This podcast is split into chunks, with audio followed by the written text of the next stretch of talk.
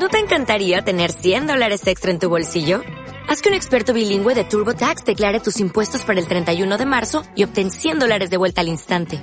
Porque no importa cuáles hayan sido tus logros del año pasado, TurboTax hace que cuenten. Obtén 100 dólares de vuelta y tus impuestos con 100% de precisión. Solo con Intuit TurboTax. Debes declarar para el 31 de marzo. Crédito solo aplicable al costo de la presentación federal con TurboTax Full Service. Oferta sujeta a cambios o cancelación en cualquier momento.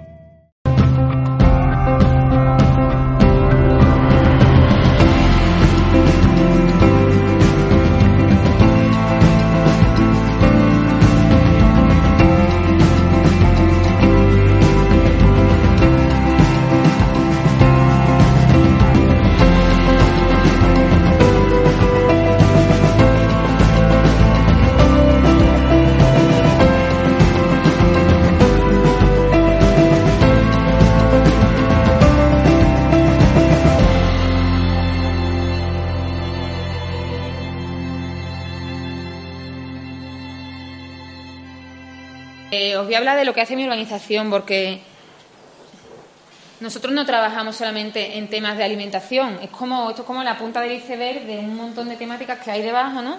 Y que queremos englobar en, esta campaña y en otras que hemos hecho anteriormente, que también tienen que ver con la alimentación. Entonces, ¿qué es lo que hace mi asociación? ¿Para qué trabaja VSF? Lo que trata VSF de hacer es eh, eh, lograr que todas las personas tengan acceso a una alimentación saludable, en cantidad suficiente, eh, que sea eh, respetuosa con el medio ambiente, que sea respetuosa con las tradiciones, con las culturas de los sitios donde, donde se come, ¿no? Eso tiene un nombre, que es un nombre bastante nuevo, el concepto es nuevo, el concepto es la soberanía alimentaria, eso lo ha inventado el nombre Vía Campesina hace 20 años como mucho, pero en realidad, aunque el nombre es nuevo, la idea es una idea súper antigua, es volver un poco, un paso atrás a la alimentación que tenía mi abuela cuando yo era chica en mi pueblo. Pues comían de la huerta del pueblo, comían productos de temporada, eran productos naturales que no llevaban químicos, no llevaban, en el cultivo no había pesticidas, no había herbicidas, no había fertilizantes, ¿no? Entonces, no es una cosa que quede tan alejada. De, hecho, las capas de edad superiores, la gente más mayor todavía, sigue teniendo una alimentación más parecida a esa, ¿no? que es la alimentación sana y a la que queremos volver no solamente por el, desde el punto de vista de la alimentación y de la salud, que es lo que voy a hablar ahora también, sino porque eso tiene un montón de, repercusiones sociales y medioambientales muy negativas, ¿no? Vale, entonces, eh, ¿cómo trabajamos en nuestra organización? Pues hacemos una serie de tareas de investigación, ¿no? Que se vuelcan en campañas de ciencia política como la que yo os voy a contar ahora.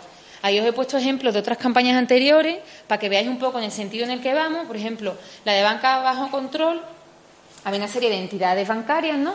Que sacaron unos productos financieros que especulaban con productos alimentarios, pues con cereales, con, un montón de, productos alimentarios. ¿Qué pasa? Claro, mm, los bancos dicen, ya aquí no tenemos dinero con el tema de la burbuja inmobiliaria, esto ya ha explotado y ya de aquí no vamos a sacar a cacho. Entonces, que la gente que hace todos los días come, pues vamos a, ir por ahí, ¿no? Entonces, cuando un alimento, que es una cosa básica, se, se, convierte en un producto de inversión, pues resulta que la gente que no tiene dinero no puede acceder a ese producto porque se convierten en productos de lujo. Entonces, con esa campaña de bajo, banca bajo control conseguimos que algunas entidades financieras tuvieran que retirar estos productos del mercado. Luego está la campaña cortocircuito. Con esa campaña lo que tratábamos era de que la Administración se comprometiera y lo hemos conseguido en algunas. ¿eh? Por ejemplo, en Euskadi hemos conseguido que haya un cambio en normativa lo que pretendíamos con cortocircuito es que toda la comida que se sirve en los comedores escolares, en hospitales públicos, en asilos públicos, que no imagináis la cantidad de millones que mueve, pues que eso venga de circuitos cortos de comercialización, productores locales, productos ecológicos, ¿no? Porque es que en el colegio de mi hija te trae la panga del Nilo, que, bueno, con las repercusiones sanitarias, pero las repercusiones de contaminación del medio ambiente, el efecto negativo que tiene para las poblaciones que viven allí, ¿no? Tenemos que ser conscientes de que la forma de alimentarnos tiene una repercusión brutal. Eh, luego tenemos la campaña de 25 gramos, que es bastante parecida a Dame Veneno. El 25 gramos lo que trataba era de alertar a, las personas consumidoras de la cantidad de azúcar que consumimos día a día y que no tenemos ni idea, ¿no? Y ver qué podíamos hacer para, cambiar esa situación. Bueno, eso en cuanto a, a la incidencia política. Luego también hacemos temas de educación al desarrollo, educación transformadora en distintos niveles. El logo que veis ahí de la casita es de un programa muy bonito que hemos tenido, cuatro años, que se llama Alimentación, que se ha tratado de llevar a las zonas rurales, meter en el currículum de, los colegios, bueno, pues todo el tema este de la alimentación saludable, de la recuperación de saberes tradicionales. Se ha hecho un trabajo muy bonito en el aula, porque hay muchas cosas que, tradicionalmente se han dado en los pueblos, pero que no valoramos, pues eh, se han llevado a los abuelos, por ejemplo, abuelos que eran arrieros, para que explicaran su oficio, que se está perdiendo. Han venido las abuelas al aula y se ha hecho un libro de recetas, pues de recetas tradicionales hechas con las variedades locales, ¿no? y un poco poner en valor esas cosas que hasta hace poco eran las cosas usuales y con, las que vivíamos día a día y que se están perdiendo a marcha agigantada. Y cuando esa generación desaparezca, bueno, pues da un poco de miedo porque vamos a perder un montón de conocimientos que tienen un valor brutal, ¿no? Todo esto, eh, intentamos, todo este trabajo de ciencia política y de educación se hace en alianza, ¿no? Porque somos un montón de organizaciones de un montón de sectores diferentes que estamos trabajando por lo mismo, ¿no? Entonces parece que lo lógico es que nos unamos ¿no? Eh, y vayamos por el mismo camino. Esta campaña, de hecho, eh, tiene una alianza súper importante. ¿Y por qué es tan importante? Porque engloba, eh, mira, si veis ahí, la CEAPA es la asociación que engloba a las AMPAs de toda España. Amigos de la Tierra y Ecologistas en Acción son organizaciones que se dedican más al tema medioambiental. COA es un sindicato agrario y ganadero. entonces, como podéis ver, está la Confederación de Consumidores y Usuarios. Entonces se une el ámbito educativo, se une el ámbito de la ecología, se une el ámbito de los consumidores y usuarios. Entonces mucha gente muy preocupada por el mismo tema que va andando hacia el mismo sitio, ¿no? Y empiezo ya con el Dame Veneno.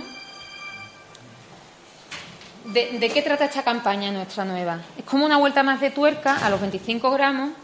Eh, resulta que ahora mismo nosotros, las personas consumidoras, tenemos una alimentación que ha pasado de ser una fuente de nutrientes, de vitalidad, de salud para las personas, a ser una fuente de enfermedades. ¿Vale? Eh, todos los datos de los que yo voy a hablar, bueno, abajo en el stand tenemos el mega informe, que es como la Biblia, que eso no hay quien se lo lea, porque tiene datos ahí. Tenemos un mini informe y tenemos un díptico con algunos de los datos que os voy a dar. Bueno, pues todos esos datos eh, vienen del IME, que es una organización independiente que recaba datos, porque claro, yo os puedo contar aquí a Biblia en parte, vosotros decís, bueno, está, pues si os metéis ahí, están recogidos todos estos datos. Es una organización independiente, recopila datos de 300 países desde 1990, los desagrega por sexo, los desagrega por edad, ¿no? Entonces, bueno, pues de ahí es de donde hemos elaborado este informe que se llama Viaje al centro de la alimentación que nos, que nos enferma. Bueno, pues entonces eh, nos encontramos con esta situación. Ahora mismo eh, tenemos una alimentación que nos enferma, ¿no? que genera un montón de, problemas de salud. Esto va un poco por libre. Y esto no es que lo diga VSF, esto lo dicen otras organizaciones que tienen mucho peso. Por ejemplo, la Organización Mundial de la Salud ya está hablando de la cantidad de personas obesas que hay en el mundo. Esta obesidad está ligada a la mala alimentación y, bueno, es la causa de muchas enfermedades, porque la obesidad luego genera pues problemas cardiovasculares, problemas de diabetes, cosas que es muy difícil revertir, ¿no? No solamente lo dice la Organización Mundial de la Salud, sino que el relator de las Naciones Unidas, también en el, país, que no es, que es un periódico bueno, con una entidad, pues también habla de que la mala alimentación es peor para la salud que el, tabaco, ¿no? que podría parecer que es una causa de mortandad más importante. ¿Y, qué es lo que está pasando? ¿Por qué hemos llegado a esta situación ¿no? de alimentarnos tan mal, de que la comida pase de ser una fuente de salud a una fuente de enfermedad? Bueno, como podéis ver, en 1964 pues comíamos un montón de legumbres, de verduras, de fruta, comíamos productos lácteos, comíamos huevos de una manera moderada, se comía poca carne, se comían menos proteínas, menos grasa. Nos encontramos ahora que comemos un montón de productos procesados que cuanto menos desconocemos su composición, y ahora veremos por qué, por las, maneras de etiquetado y demás, comemos muchísimas proteínas, muchísimas grasas, unas dietas con muchísimas calorías, ¿no? Y eso es eh, muy perjudicial para la salud.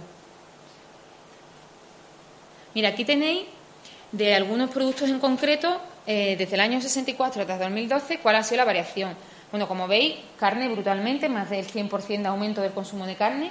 Yo vengo de una charla eh, aquí al lado, que si habéis dejado alguno, que era del intestino del segundo cerebro, y han hablado pues de lo perjudicial que es. Ella hablaba de un. El azúcar no lo ha puesto, que a mí me da, vamos, yuyu.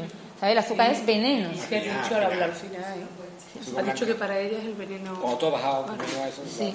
sí, sí, hablaba de que las células cancerígenas se alimentan de azúcar, que los marcadores que se usan para las pruebas médicas llevan azúcar porque se van directamente a marcar dónde están esas células tumorales, ¿no? Entonces, lo ha dicho todo eso. Y te comento una pequeña cosa. Eh, yo tengo mi hija con 17 años que le han detectado diabetes mellitus 1 mm. el año pasado. Ya, eh, bueno, quería una segunda opinión como todo el mundo una obra en, casa, ¿no? Y de una segunda. Y he ido a esta chica a su consulta particular. Eh, desde hace tres semanas me la está tratando. Ha habido días que nos han necesitado ponerse insulina, uh tratamiento de comida. Sí, sí, es que nosotros estamos, las personas estamos hechas de lo que comemos, es que es lo que conforma nuestro cuerpo, entonces tenemos que darle la importancia de vida. ¿No? Entonces, como podéis ver, eh, hemos disminuido brutalmente el consumo de leguminosas, de cereales, de hortalizas, que es la fuente de vitaminas, fuente de fibra. Entonces nos encontramos con que en los últimos 30 años estas tres sustancias que son chunguísimas, bueno, pues grasa un 40% ha aumentado, la sal casi un 40% y el azúcar ya se dispara, ¿no? Es, brutal. Y este panorama pues nos hace que solamente un 18,4% de hombres y un 28,3% de mujeres en el Estado español tengan hoy por hoy una dieta que podríamos mm, decir que es saludable, ¿no? Lo que os comentaba al principio, según las capas de edad, la gente más joven come peor todavía. Ahora vamos también a ver qué parte está motivado en el bombardeo publicitario que tienen las capas más pequeñas, eh, porque la infancia está absolutamente bombardeada ¿no? para que vayan en una dirección en cuanto a sus pautas alimenticias. Todo esto, eh, el lobby alimentario tiene mucho poder y entonces intenta convencernos de que eh, el problema de la mala alimentación es un problema individual que las personas comemos mal porque nos da la gana, que si una persona está muy gorda es porque quiere, o porque no hace deporte, o porque se harta de bollicao, y eso no es verdad. Ahora mismo tenemos un panorama alimenticio que está dominado por la industria alimentaria que tiene un poder increíble y son los que están marcando las pautas de lo que tenemos que comer y lo que no. Desde nuestra, organización, y ahora os comentaré cuáles son los cambios que pedimos normativos para que todo esto eh, se dirija hacia otro sitio, en nuestra alimentación queremos eso, que, los cambios sean factibles en normativa, que tengan que cumplirse de manera que la industria no pueda hacer lo que le dé la gana. Porque nos encontramos con esta situación.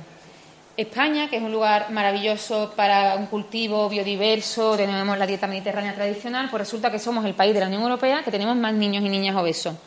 A nivel mundial solamente nos gana Estados Unidos, que nos voy a contar yo mm, cómo comen en Estados Unidos, ¿no? Entonces, que es un poco, somos el segundo país del mundo con los niños y las niñas más gordos. Entonces, eh, ¿qué es lo que produce la alimentación insana? Pues del 40 al 55% de las dolencias cardiovasculares, el 45% de los casos de diabetes viene de esta alimentación insana y luego el 30-40% de algunos tipos de cáncer, ¿no? Los que están relacionados con el sistema digestivo. Este es un indicador muy gracioso, el DALI este. Eh, nosotros tenemos una esperanza de vida, ¿no? Yo no recuerdo ahora las mujeres ochenta y tantos. Y ahora resulta que yo me harto de bollicao todos los días, como desayuno, meriendo bollicao y me entra una diabetes brutal y yo me muero. En vez de a los 80 que me tenía que morir, me muero a los 70, ¿no? Pues he perdido 10 años de, vida. Pero es que desde los 70 a 5 años antes yo estaba fatal, porque tenía una diabetes y estaba todavía pinchándome, no podía comer de nada. Entonces hay unos años que he vivido mal, con discapacidad. Entonces, este, el DALI, que es este indicador, marca los años de vida que hemos perdido porque nos hemos muerto, más los años de vida que hemos perdido porque hemos tenido una enfermedad derivada de, una serie de factores. Entonces, pensando en Europa, pues lo que se puede salir principalmente ¿Cuál puede ser el factor más importante de años de vida perdido por discapacidad? Pues a mí se me ocurría la polución de los coches, el alcohol, el tabaco. Y cuando vi que la alimentación insana era con diferencia el factor más importante de pérdida de años de vida saludable, que mm, me quedé muerta, ¿sabes? Porque es que mm, miras el alcohol y miras el tabaco es mucho menos de la mitad de la, de la alimentación insana. ¿Sabes? Ni siquiera la polución del aire, que mirad qué poquito. Porque no nos damos cuenta de que la alimentación es que somos nosotros, es que es lo que nos metemos por la boca, es lo que somos. Y entonces, eh, ¿y esto por qué pasa? Pues somos tontos o qué? ¿Nos gusta comer mal? ¿Nos gusta estar malo? ¿Estar enfermos? Pues no, esto pasa porque hay un lobby alimentario a nivel mundial que tiene un poder brutal, ¿no? Y es quien controla la cadena alimentaria. Tanto la producción como la distribución, como el consumo, incluso influyen en las decisiones políticas. Estaría un poco feo que yo os contara, pero lo voy a contar, nosotros, eh, nuestra ONG lleva varios años haciendo campañas en contra de grandes marcas y, las marcas tienen mucho poder. Y a nosotros ya nos ha llamado el Ministerio varias veces y nos ha tirado las orejas y nos ha dicho, oye, que es que Danone está enfadado. La campaña de cortocircuito, que era la que pretendía que la, la comida de los sitios públicos fuera una comida cercana, comprada en mercados locales, de temporada, pues eh, regalábamos unos botecitos, que era como el bote de Actimel, pero se llamaba Proximel, era un juego de palabras. Bueno, pues el Ministerio de Sanidad nos llamó y nos dijo que estaba muy enfadado y que por favor teníamos que hacer una carta y pedirle disculpas. Nosotros, evidentemente, no hicimos la carta nunca, pero claro, eso es peligroso, porque claro, nosotros cada vez vamos apretando más la tuerca, pero eh, nuestra organización, el 95% del dinero que tenemos para proyectos es de fondos, es de fondos, no son fondos propios, son fondos que vienen de ayudas públicas. Entonces, tú puedes estar tocándole la nariz a la administración pública, que son las empresas, hasta que llega un momento que te dicen, pues vosotros ya ni vais a estar en convenio, ni os vamos a aprobar proyectos, entonces mm, vamos, nosotros ahora mismo no buscamos el equilibrio, ¿eh? seguimos, pero que, tiene, tiene su peligro, ¿no? Entonces, estas multinacionales, que son las que controlan lo que comemos, pues han conseguido que el 70% de los alimentos, que se ve un poco regular, el 70% de los alimentos que tomamos hoy por hoy sean procesados. Pero no me estoy refiriendo a procesado de troceado, deshuesado, no, procesado que tienen un, misterio en su etiqueta. O sea, son eh, alimentos que cuanto menos no sabemos muy bien ni lo que tienen. Entonces, estos alimentos procesados tienen todos exceso de azúcares, de grasas insalubles y de sal. ¿Y esto para qué lo hace la industria? Porque tú dices, bueno, ¿y si eso está mal, la industria qué gana con esto?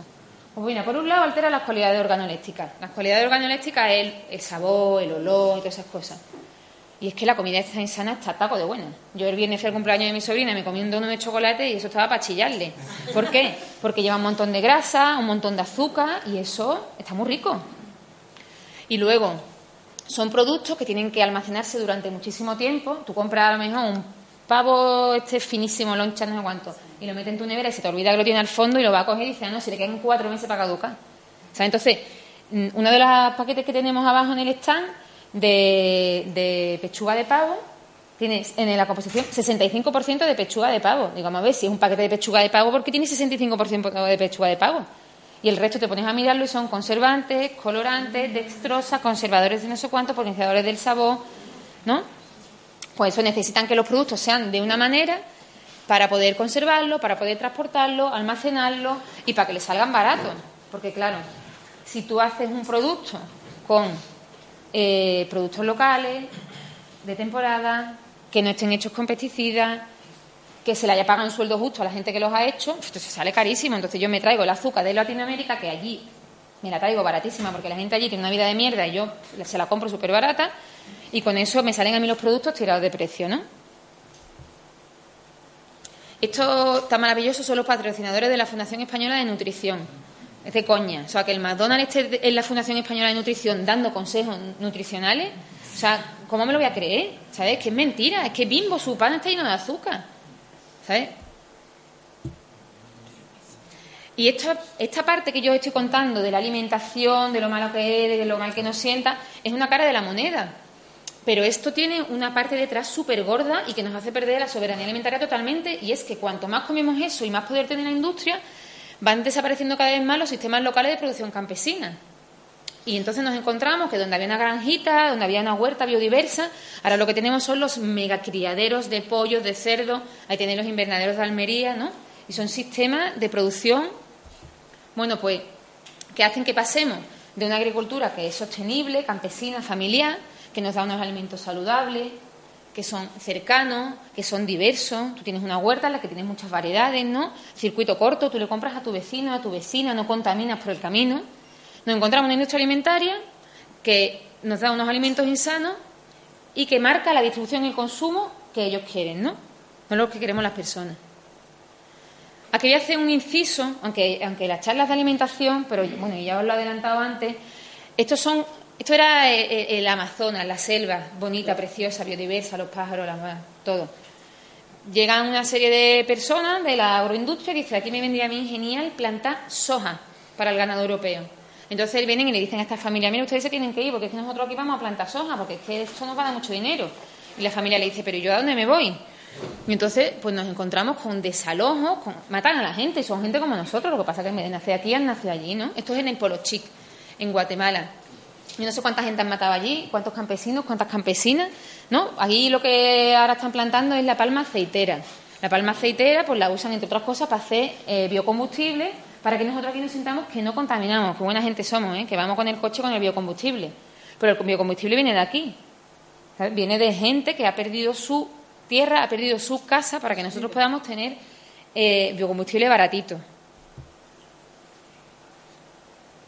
Eh, luego, eh, bueno, antes de pasar esto, no solamente es por el tema social, porque además estos son monocultivos, ¿no? En los que, bueno, echan a la gente le dicen, yo te echo de aquí. O si quieres te puedes quedar a trabajar en el monocultivo. Esos monocultivos tienen un montón de pesticidas, porque claro, si tú tienes una huerta en la que coges la caquita del cerdito, se la echo a la lechuga y ahora entre el tomate planto albahaca para que se vayan los bichos, es un ciclo cerrado. La tierra se va nutriendo todo el tiempo de lo que tú le vas sacando, pero se lo vas devolviendo. Tú plantas hectáreas, hectáreas, hectáreas de soja y eso está extrayendo de la tierra y la pobre soja es que no da para más. Entonces, ¿qué pasa? Que tenemos que echar un montón de pesticidas, de fertilizantes, hay que ayudar a la soja porque no puede, de herbicidas. ¿Qué pasa? Todo eso, para empezar, son derivados del petróleo. No se cierra la cadena. Yo cojo petróleo, se lo echo a la tierra. Cojo petróleo, se lo echo a la tierra.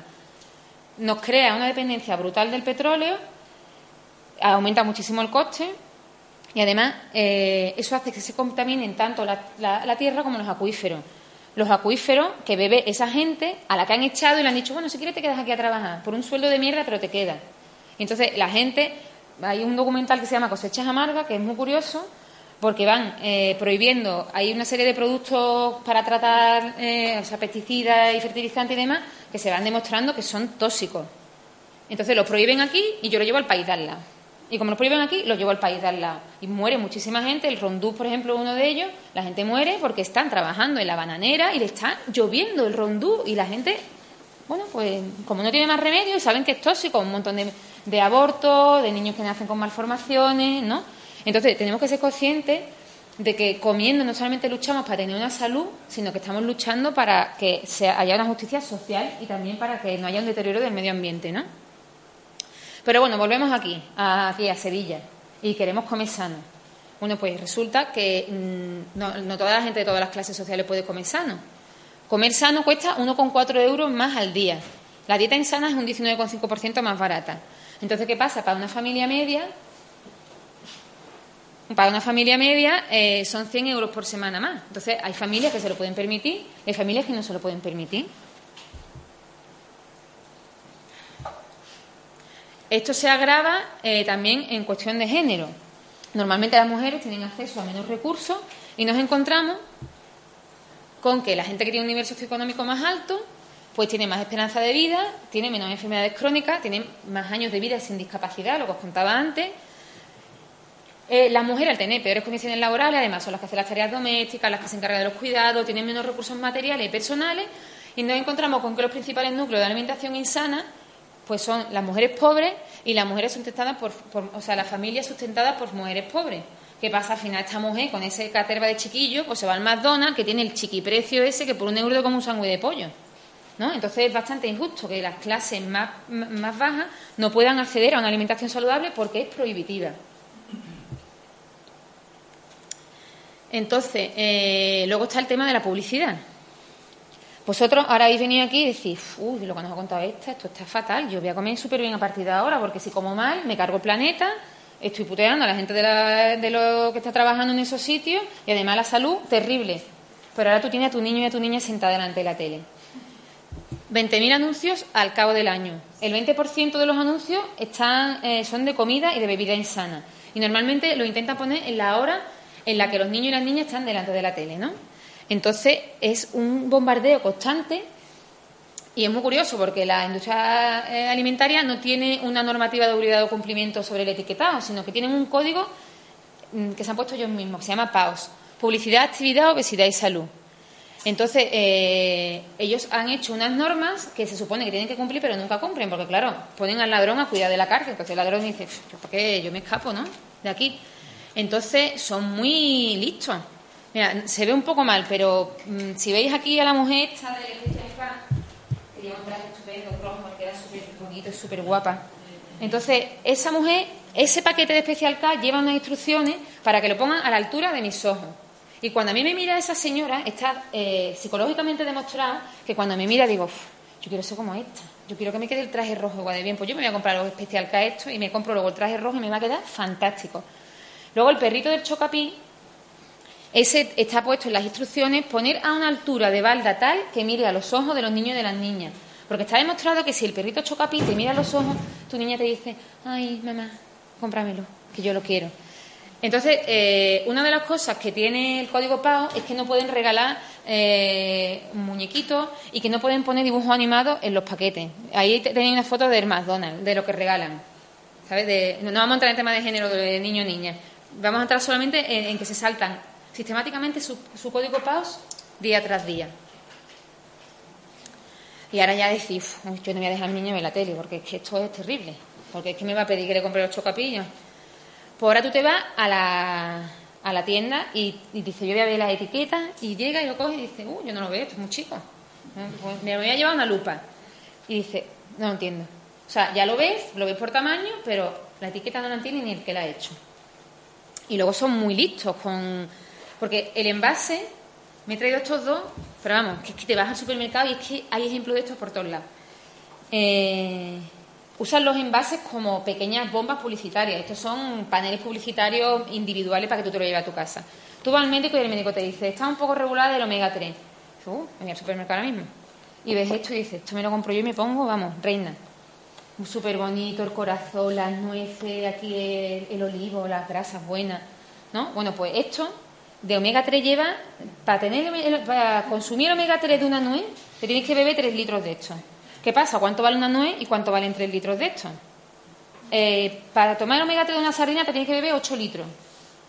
Y, hay otro problema. Bueno, que esto no solamente tiene el omega 3, es que tiene un montón de sal y tiene un montón de azúcar. Entonces tú te estás tomando el omega 3 para curarte un poquito, esto no tiene omega 3 y encima te estás metiendo un montón de mierda. Una de las cosas que, pedimos desde mi organización, que ahora lo, lo voy a contar, es que si aquí pone omega 3, la administración pública tiene que hacer una norma que diga que para que ponga omega 3 tiene que tener un 10% o un 5% o lo que sea. Y yo como persona consumidora, porque esto le echan un poquito de polvito de nuez, le echan un poquito, porque si pudiéramos demostrar que aquí no hay nada de omega 3, sería fantástico. Pero no, son muy listos, entonces le echan una mijita, pero una mijita que no vale para nada. Luego tenemos aquí fantástico caldo casero de pollo.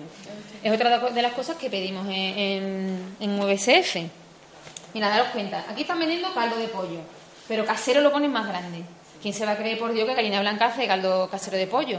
Entonces, sí, sí, allí todas las abuelas iban a la huerta y lo ponen, y, entonces, y natural. Otra cosa que pedimos es que no se pueda usar este tipo de denominaciones porque crean confusión, natural, artesanal, ¿no? Entonces, mm, si hubiera una norma... Entonces, nuestras peticiones, ¿cuáles son? Por un lado, lo que ya he ido metiendo todo el tiempo, de la regulación de la publicidad. Tú no puedes tener a los niños y a las niñas sentadas delante de la tele viendo un bombardeo continuo, y van a los supermercados y un bombardeo continuo, y vas a un restaurante y un bombardeo continuo. Eso tiene que estar regulado y regulado por ley. No puede estar regulado por un código interno que no tiene una sanción administrativa cuando se incumple.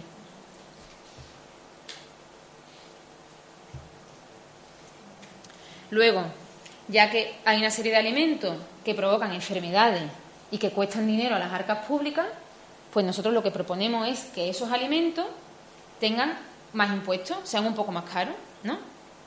Ya que yo luego me voy a tener que gastar dinero en curar a todos los diabéticos que están hartitos de goma azúcar, pues yo lo pongo un poquito más caro y ese dinero de margen lo uso para, para curar a la gente. Y luego, ya que hay una serie de alimentos que son más sanos y que me hacen que tenga una población saludable y una población que no va al médico y no, y no gasta esos recursos, pues vamos a darle una serie de ventajas fiscales y así compensamos y, las clases sociales que no tienen tanto poder adquisitivo pueden acceder a esa alimentación saludable, ¿no? Compensar un poco de manera económica todo esto. La administración francesa ya propuso crear este impuesto para la comida basura y en México ya tienen un impuesto relacionado con esto, ¿no? Luego el etiquetado, lo que os estaba contando. Yo no puedo hacer un máster de nutrición para poder ir a comprar al supermercado, ni llevarme unas lentes de aumento, ¿no? Entonces, que haya también una obligación de un etiquetado claro y sencillo de entender por todas las personas. Por ejemplo, una de las cosas que nosotros proponemos es el etiquetado mediante semáforo. Si tiene un montón de azúcar, que me pongan un rojo. Y si yo me quiero hartar de azúcar, pues me compro todo lo que tenga rojo de azúcar, pero por lo menos que yo lo sepa, que pueda elegir. El problema ahora mismo es que no podemos elegir lo que comemos y lo que no. O por ejemplo, estos stop, ¿no? De alto en sodio, alto en, calorías, o esta de la Coca-Cola, ¿no? Por ejemplo, el rojo de azúcar y no tiene grasa. Voy a decir, si no tiene grasa, me como la Coca-Cola, pero me estoy hinchando de azúcar, ¿no? Pero lo puedo elegir.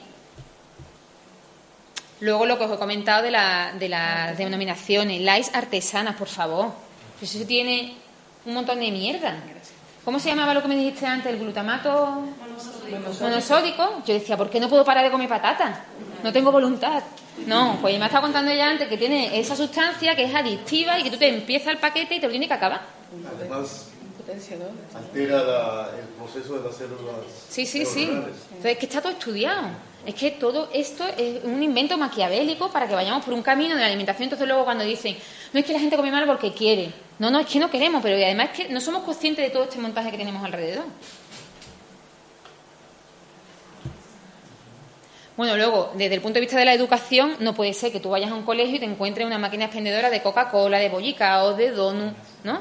Entonces, también lo que pedimos desde veterinario es que es que exista un control de la publicidad en los centros educativos. Y luego todo lo que os comentaba de promover una compra pública saludable, ¿no? Que los niños y las niñas que están comiendo en comedores públicos y demás, bueno, pues que tengan una dieta saludable. Que los pobrecitos míos comen dieta hospitalaria desde que entran en el cole hasta que salen del cole, ¿no?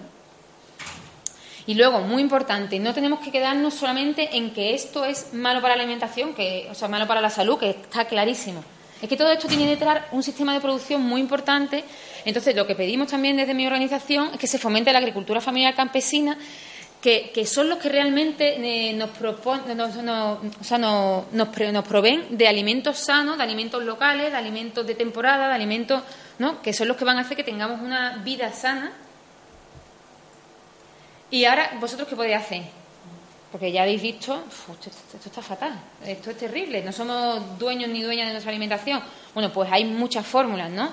Eh, bueno, pues comer local, comer ecológico, comer productos de temporada y cambiando poco a poco, sin agobios tampoco, o sea, poco a poco y cambiando las pautas de alimentación y quitando la, pues, pues las carnes que ya hemos visto que no son buenas, introducir legumbres, introducir... Luego, desde el punto de vista de nuestra organización, bueno, pues yo os animo a que entréis. Estamos recogiendo firmas eh, de nuestra campaña para que eh, con esas firmas vayamos a la Administración Pública y decirle, mira, hay tanta gente que está preocupada por su alimentación y que quiere que haya un cambio normativo, que quieren que el etiquetado sea más claro, que quieren que no haya publicidad, que esté regulada, ¿no? Bueno, podéis haceros voluntarios en nuestra organización, os podéis hacer socios y socias si queréis, porque ya os he dicho que nos tienen en el punto de mira porque somos una mosca cojonera, ¿no? Y bueno, hay muchas formas de actuar. Ahora voy a poner un corto que así un poco como de coña, así graciosillo, de un poco del desconocimiento que tenemos con respecto a las cosas que, que comemos, ¿no? Y si queréis después del corto, pues hablamos un poco de... Por ahí.